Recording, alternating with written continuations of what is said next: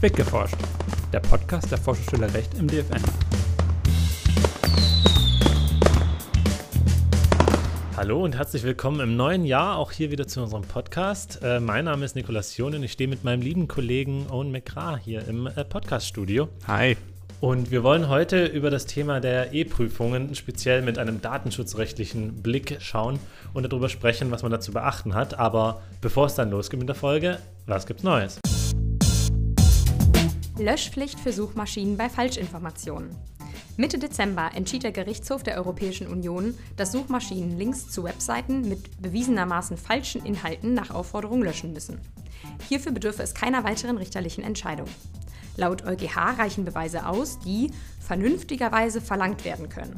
Die Beweispflicht liegt insofern bei den Betroffenen und nicht bei der einschlägigen Suchmaschine. Bußgeld gegen Clubhouse verhängt.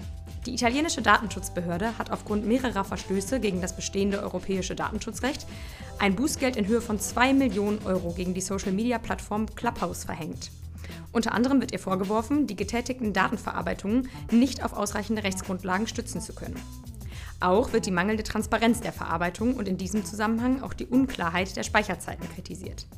Auch in Deutschland laufen Untersuchungen der Datenschutzbehörden gegen Clubhouse. Ja, und damit kommen wir hier zu dieser doch etwas besonderen Folge, weil ja, und für dich, es ist tatsächlich die letzte Folge. Leider. Für dich geht es jetzt äh, weiter im Februar in Richtung Hamburg, Großraum Hamburg, muss man sagen, ins Referendariat. Deswegen ist genau. das jetzt hier erstmal die letzte Folge mit dir. Wir schauen natürlich mit einem traurigen Auge drauf, aber ich glaube, für dich kommen da viele coole, neue, spannende Sachen. Das auf jeden Fall. Ich werde bestimmt als Gast mal wiederkommen. Das, das hoffen wir doch zu jedem Zeitpunkt. Du bist immer herzlich willkommen. Ähm, ja, und jetzt zum Thema E-Prüfungen. Owen, wir haben uns in der Vergangenheit schon öfter jetzt damit beschäftigt. Klar, Corona hat dafür gesorgt, dass wir da öfter mal drüber sprechen mussten.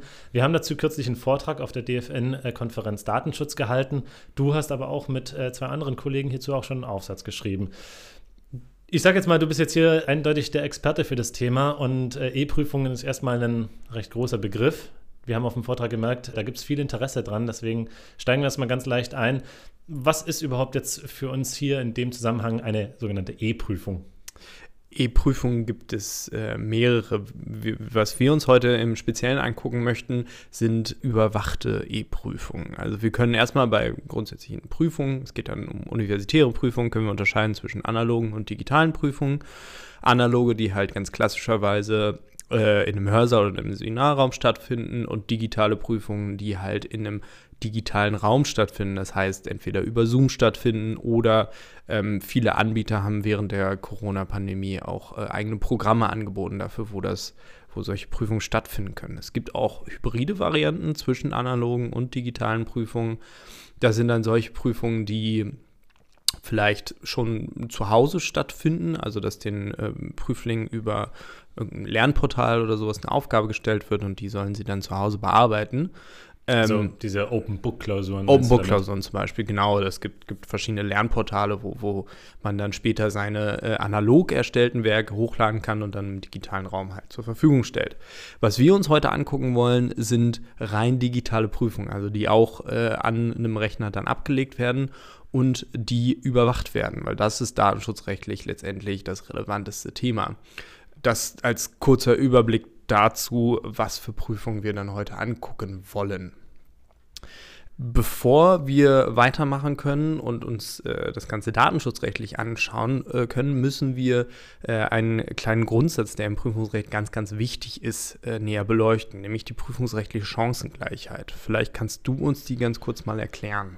Ja, ähm, jetzt, jetzt fahren wir ganz großen Geschütze erstmal damit auf, weil hier wird natürlich erstmal das Grundgesetz relevant. Äh, Artikel 12 Absatz 1 und auch Artikel 3 setzen sich zusammen zu, dem, äh, zu der prüfungsrechtlichen Chancengleichheit, die du jetzt schon angesprochen hast. Sprich, Artikel 12 Berufsfreiheit spielt für Studierende natürlich eine große Rolle, dass da jeder sich auf seinen Beruf vorbereitet mit der Ausbildung und dementsprechend darin schon geschützt ist, das äh, machen zu können und ausführen zu können.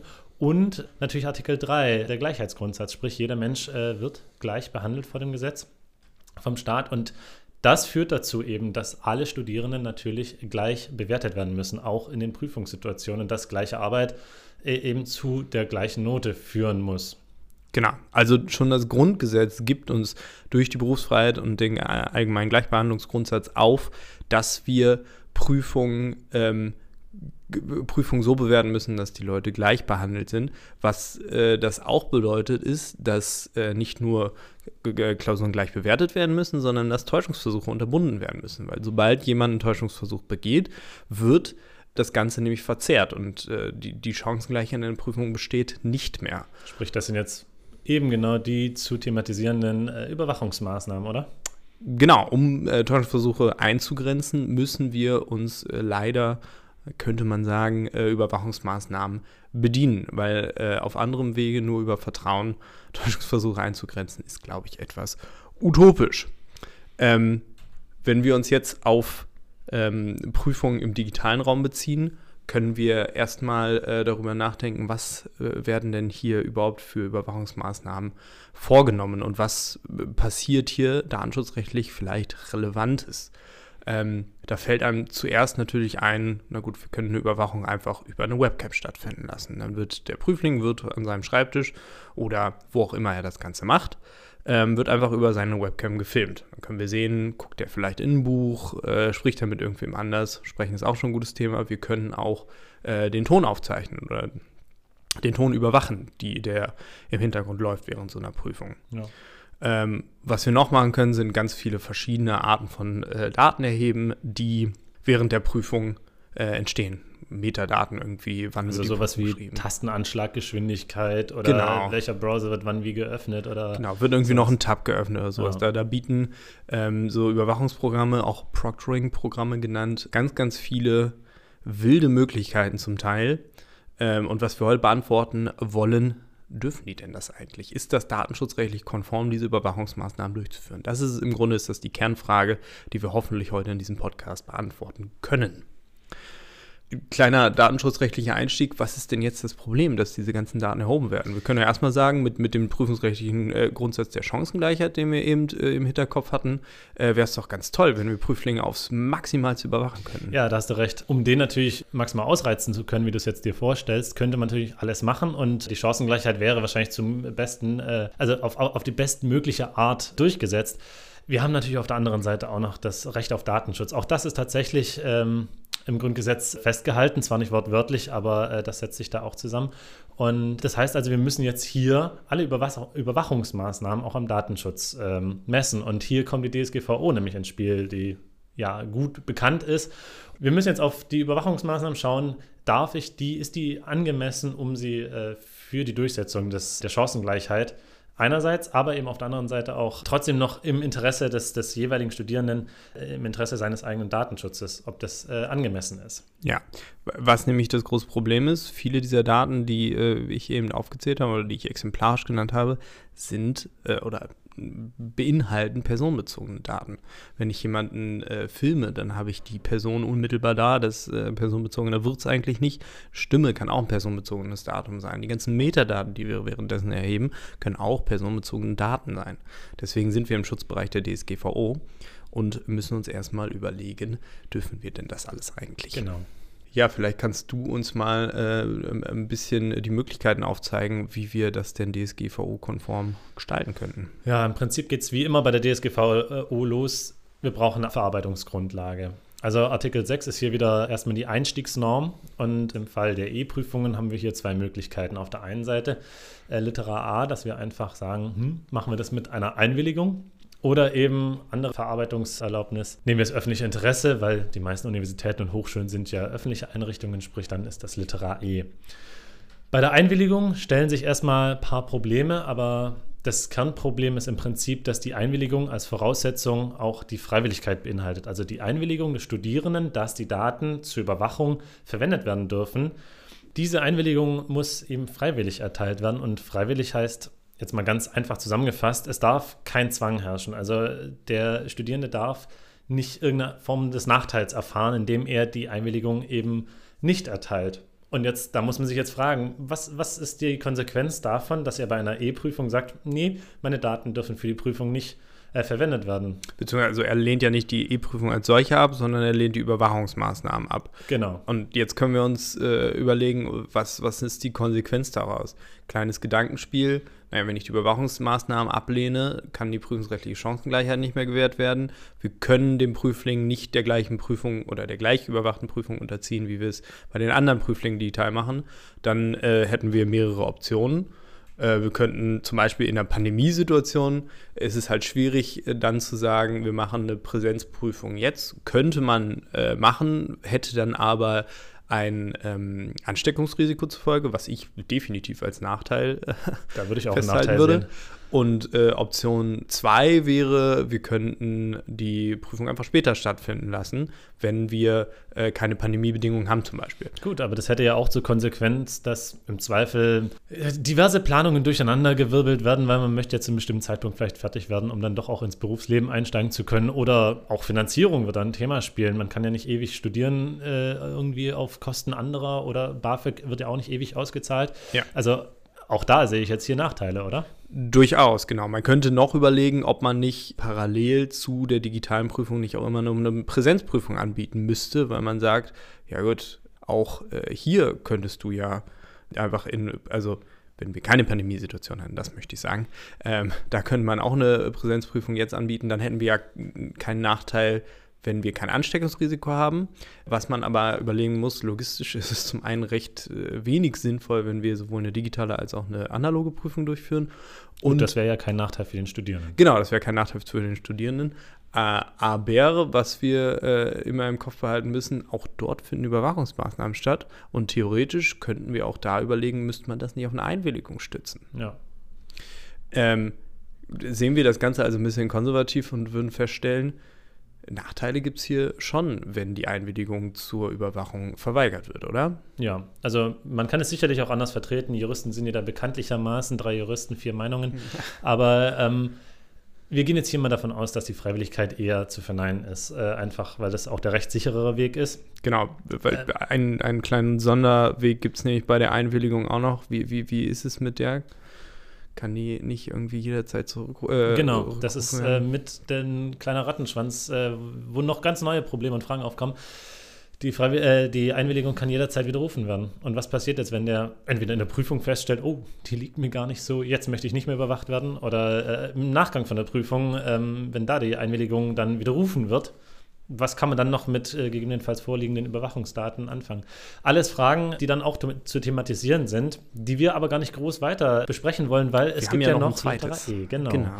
Das öffentliche Interesse und ich glaube, das ist auch viel mehr ein gangbarer Weg. Litera E hat zur Voraussetzung, dass die Verarbeitung der Daten für die Wahrnehmung einer Aufgabe ist, die im öffentlichen Interesse liegt.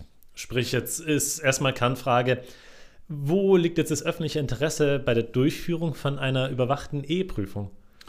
Ähm, ja, also das, das kann man auf einer ganz grundlegenden Ebene beantworten. Ähm, wie wir einleitend schon gesagt haben, durch Überwachungsmaßnahmen wird die prüfungsrechtliche Chancengleichheit gewährt.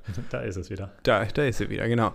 Diese Erhaltung der prüfungsrechtlichen Chancengleichheit, die durch Überwachungsmaßnahmen gewährleistet wird, ist in meinen Augen definitiv ein öffentliches Interesse, das durch die Durchführung von diesen Überwachungsmaßnahmen gewahrt wird.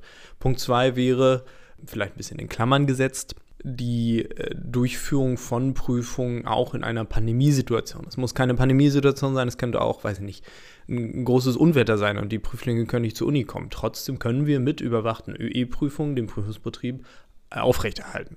Auch da würde ich ein äh, öffentliches Interesse durchsehen, weil die Öffentlichkeit hat durchaus Interesse daran, dass E-Prüfungen durchgeführt werden können, dass äh, Studierende geprüft werden können, dass sie ihre Abschlüsse machen, dass sich unsere Gesellschaft weiterentwickelt. Okay, also das äh, öffentliche Interesse können wir gut bejahen bei einer E-Prüfung. Ganz genau. Sprich, wir können uns äh, dem weiter äh, widmen und äh, jetzt ist es so, dass die Besonderheit an Litera E ist, dass das eine Art Öffnungsklausel ist. Sprich, es braucht jetzt dazu eine nationale Erlaubnisnorm für die Behörden, um äh, die Daten eben verarbeiten zu können. Jetzt gibt es da verschiedene Regelungen hier in Deutschland. Die Bundesländer haben das unterschiedlich geregelt. Vielleicht können wir, bevor wir das betrachten, nochmal einen kleinen Blick auf die Prä-Pandemie-Situation werfen. Äh, wie war es da? Hatten, hatten die Länder, beziehungsweise äh, doch die Länder hatten die einzelne Regelung dazu, wie man E-Prüfung durchführen könnte. Ja, da hast du völlig recht. Es war natürlich, erstmal gab es fast gar nichts dazu, weil es einfach nicht der Usus war, digitale Prüfungen durchzuführen. Das war Neuland. Genau, dann, dann kam natürlich Corona. Plötzlich musste man ganz schnell alles digitalisieren, sprich, wir hatten viele Sonderregelungen in den äh, Corona-Schutzverordnungen, die plötzlich diverse Erlaubnistatbestände aufgewiesen haben, die möglicherweise nicht immer ganz rechtmäßig waren oder, naja, das ist so ein bisschen fraglich gewesen häufig. War aber erstmal ein, ein Weg überhaupt durch die Pandemiezeit jetzt zu kommen. Jetzt haben sich aber mittlerweile doch ganz ordentliche ähm, Lösungen gefunden, wo auch noch nicht immer ganz klar ist, inwiefern die wirklich jetzt rechtmäßig sind. Das bleibt eine Frage der Zukunft und der Gerichte, das zu klären. Aber es gibt eben jetzt gesetzliche Regelungen, die Litera E hier an der Stelle für E-Prüfungen ausfüllen. Und wie jetzt auch schon gesagt, da haben sich die Bundesländer verschiedene Möglichkeiten überlegt. Wir haben das mal einfach kategorisiert, so in drei grundlegende Kategorien. Einerseits haben wir gesetzliche Regelungen, sprich Bayern, Bremen, Hessen, Rheinland-Pfalz und Sachsen-Anhalt haben in den Hochschulgesetzen beispielsweise einen ganz expliziten Erlaubnistatbestand geschaffen, wo drin steht, unter den und den Bedingungen dürfen E-Prüfungen mit den und den Maßnahmen durchgeführt werden. Also da gibt es die Voraussetzungen und dann eben den Verarbeitungsstandard, der eingehalten werden muss. Auf der anderen Seite haben zum Beispiel Berlin, Brandenburg, Nordrhein-Westfalen, Saarland, Sachsen und Thüringen einen Verweis auf die Prüfungsordnung äh, vorgenommen. Sprich, äh, da sagen die Landesdatenschutzgesetze oder auch die Hochschulgesetze, das ist Sache der Hochschulen. Die müssen in ihrer Prüfungsordnung festlegen, unter welchen Bedingungen die Daten zur E-Prüfung eben verarbeitet werden müssen. Also das ist einfach nur dieser Verweis. Und die Hochschulen können es alle individuell auf ihre Situation angepasst ähm, regeln. Und jetzt bei zwei Sachen gibt es natürlich auch nochmal die Mischung zwischen beiden. Also es gibt gesetzliche Rahmenbedingungen, die aber dann auf die Prüfungsordnungen der Hochschulen weiterverweisen. So hat es zum Beispiel Baden-Württemberg, Hamburg, Mecklenburg-Vorpommern, Niedersachsen und Schleswig-Holstein gelöst. Das heißt also, hier stehen die großen, groben Voraussetzungen für die Datenverarbeitung in den Hochschulgesetzen zum Beispiel und sagen dann aber für nähere Details der Datenverarbeitung, Umfang und so weiter oder äh, Erfordernisse, die dann technischer Natur zu äh, tätigen sind, da ist dann eben wieder die Hochschule gefragt, in ihrer Prüfungsordnung tätig zu werden und äh, etwas zu normieren. Ja, da hat das Ganze ja noch kein Ende, sondern äh, diverse Landesdatenschutzbeauftragte äh, sahen sich dann auch noch in der Rolle, äh, Handreichung zu diesem Thema herauszugeben und ähm, das, was der Gesetzgeber vorgegeben hat, ein bisschen zu konkretisieren und zu erklären, was für äh, Maßnahmen oder wie sind Prüfungen denn jetzt überhaupt erlaubt. Äh, wir wissen auf jeden Fall davon, dass Baden-Württemberg das macht und Nordrhein-Westfalen. Wir haben da jetzt nicht den konkreten Überblick von jedem Land. Es ist davon auch auszugehen, dass bestimmt andere Bundesländer da noch äh, folgen werden, dass da die Landesdatenschutzbeauftragten entsprechende Handreichungen herausgeben. Das hat natürlich keinen Gesetzesrang, kann aber äh, verwaltungsintern durchaus von, von höherer Bedeutung genau. sein. Genau. In jedem Fall weiß man in etwa, was die Einschätzung der äh, Landesdatenschutzbehörde ist, was viel wert ist, wenn man seine eigenen Maßnahmen tatsächlich festlegen möchte und muss. Okay, also stellen wir fest, äh, wir haben bei der Durchführung von Überwachungsmaßnahmen bei E-Prüfungen durchaus ein öffentliches Interesse. Und wir haben die weitere Voraussetzung des äh, Buchstaben E bzw. der Konkretisierung in Absatz 2 und Absatz 3 des Artikel 6, nämlich ähm, die Ausfüllung der, äh, der Aufgabe im öffentlichen Interesse durch ein Gesetz erfüllt. Genau. Also haben wir ganz grob jetzt, natürlich stark verkürzt, um das irgendwie in diesem Podcast unterzubringen, ähm, haben wir die Voraussetzung von Litera E erfüllt und damit haben wir äh, eine Verarbeitungsgrundlage, oder irre ich mich? Genau, Verarbeitungsgrundlage haben wir, aber äh, damit hört natürlich jetzt die DSGVO nicht auf. Neben jede Menge Informationspflichten, Meldepflichten und so weiter, man kennt ja alles, auch Auskunftspflichten, schreibt die DSGV auch ganz einfach den Grundsatz der Datenminimierung vor. Sprich also, personenbezogene Daten müssen dem Zweck angemessen und auf das für die Zwecke der Verarbeitung notwendige Maß beschränkt sein. So statuiert es Literat C in Artikel 5 Absatz 1. Sprich, wir müssen uns jetzt immer überlegen, was darf ich überhaupt konkret erheben? Was ist für die jeweilige Prüfung überhaupt relevant? Und jetzt kommen wir zu der schon was ganz anfangs. Angemessenheit. Genau. Ja. Äh, genau, jetzt kommen wir nämlich zu der, die, äh, zu der Angemessenheitsprüfung, die ich ganz am Anfang auch schon mal kurz angeteasert habe. Wir müssen jetzt die Interessen auf beiden Seiten abwägen. Also auf der einen Seite haben wir jetzt wieder die Chancengleichheit aller Prüflinge und auf der anderen Seite aber auch das ganz individuelle Datenschutzinteresse des, des einzelnen Prüflings. Und da muss man jetzt eben einfach abwägen das bei die, jeder einzelnen Datenerhebung. Genau, das sind die widerstreitenden Interessen bei dieser Überwachungsmaßnahme. Jede Überwachungsmaßnahme greift ein in äh, das datenschutzrechtliche Interesse des einzelnen Prüflings. Auf der anderen Seite schafft es aber der prüfungsrechtlichen Chancengleichheit mehr Raum. Und irgendwie müssen wir diese Interessen jetzt bei jeder einzelnen Maßnahme, in der personenbezogene Daten getroffen sind, müssen wir in Ausgleich bringen. Lässt sich das pauschal beantworten? Nee, natürlich nicht. Es ist total einzelfallabhängig. Ähm, nicht nur, dass wir sehr viele verschiedene technische Maßnahmen haben, wir haben es vorhin schon so grob angesprochen. Äh, wir haben Audioüberwachung, Videoüberwachung, 360 Grad Raumscan, Erfassen des Bildschirms. Die einfache Identitätsfeststellung ist auch schon eine Datenverarbeitung dieser Art. Und es wird noch viel, viel mehr technische äh, Möglichkeiten geben. Das ist die eine Seite. Auf der anderen Seite haben wir aber auch eben die Modalitäten der Prüfung mit zu beachten. Was ist das für eine Art von Prüfung? Was wie, muss da überhaupt überwacht werden? Genau, wie täuschungsgeneigt ist die Prüfung? Genau, also auch diese Faktoren gehören dazu. Ähm, sprich, man muss immer den ganz konkreten Einzelfall betrachten, der jeweiligen Prüfung und der jeweiligen technischen Maßnahmen. Und äh, wir können es ja einfach mal ein Beispiel jetzt hier ein bisschen durchführen. Angenommen, wir haben eine Audioüberwachung und wir haben auch das Videosignal wir wollen jetzt aber nicht jetzt für hier 500 Studierende da, äh, keine Ahnung, zehn wissenschaftliche Mitarbeiter abstellen, die die ganze Zeit auf dem Bildschirm starren müssen, sondern wir machen es uns einfacher. Wir speichern jetzt einfach mal die ganzen Daten und wenn nachher irgendwie bei einer Klausur auffällt, oh, das sieht aber ziemlich abgeschrieben aus, gucken wir dann nochmal ins Videomaterial rein, was der so gemacht hat. Wie sieht das jetzt eben für diese Speicherung aus? Dürfen wir das jetzt einfach so machen?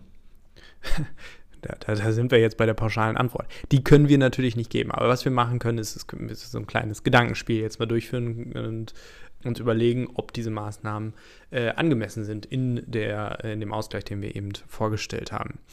Was ich dazu immer sehr gern mache, ist äh, einen kleinen Blick in die Präsenzsituation zu werfen.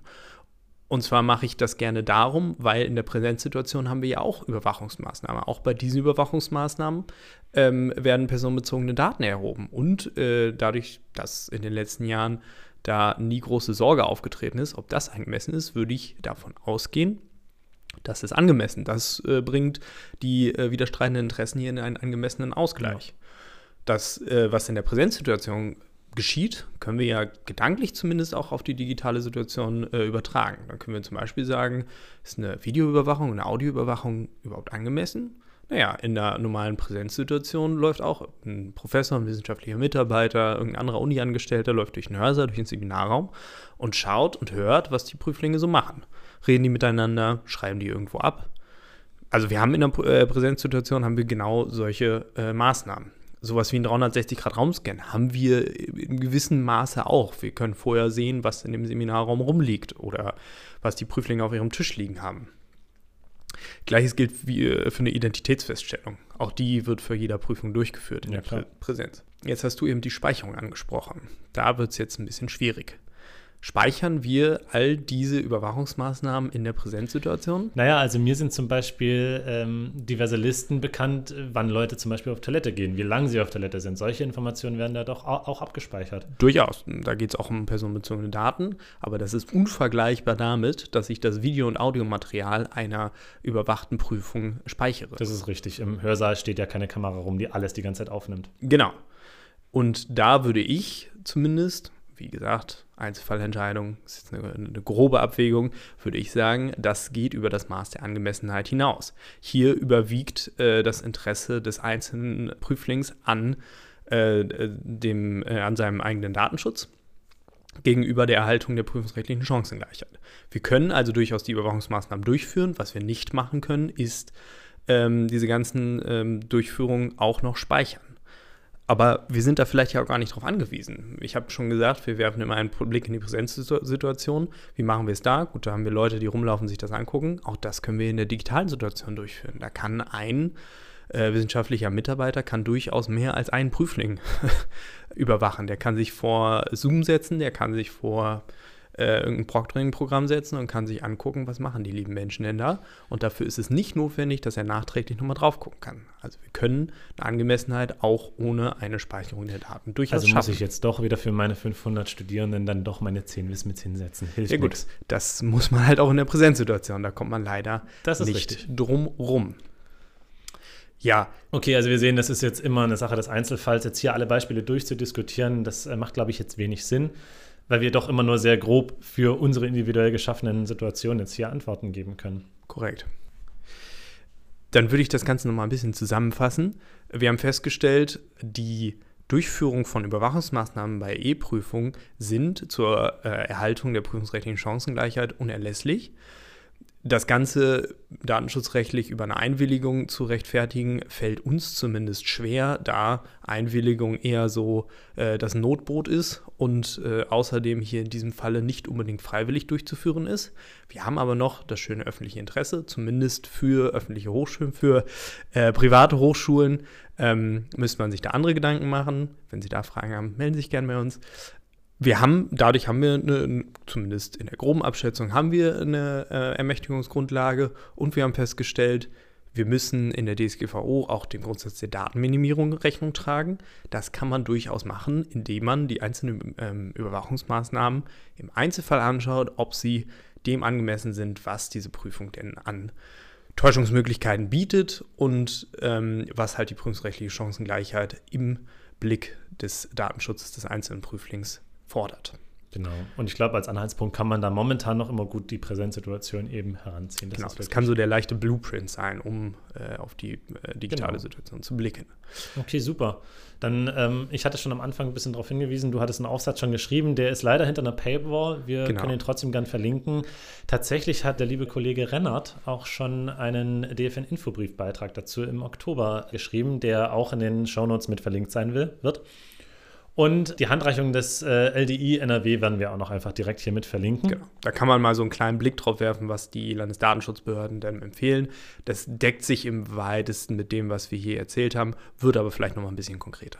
Genau, und dann sage ich jetzt schon mal herzlichen Dank, Owen, für deine letzte Folge hier. Du hast es jetzt geschafft. Feierabend. Ich habe es geschafft, ja. Beziehungsweise jetzt kommt die richtige Arbeit. Genau. Wer weiß.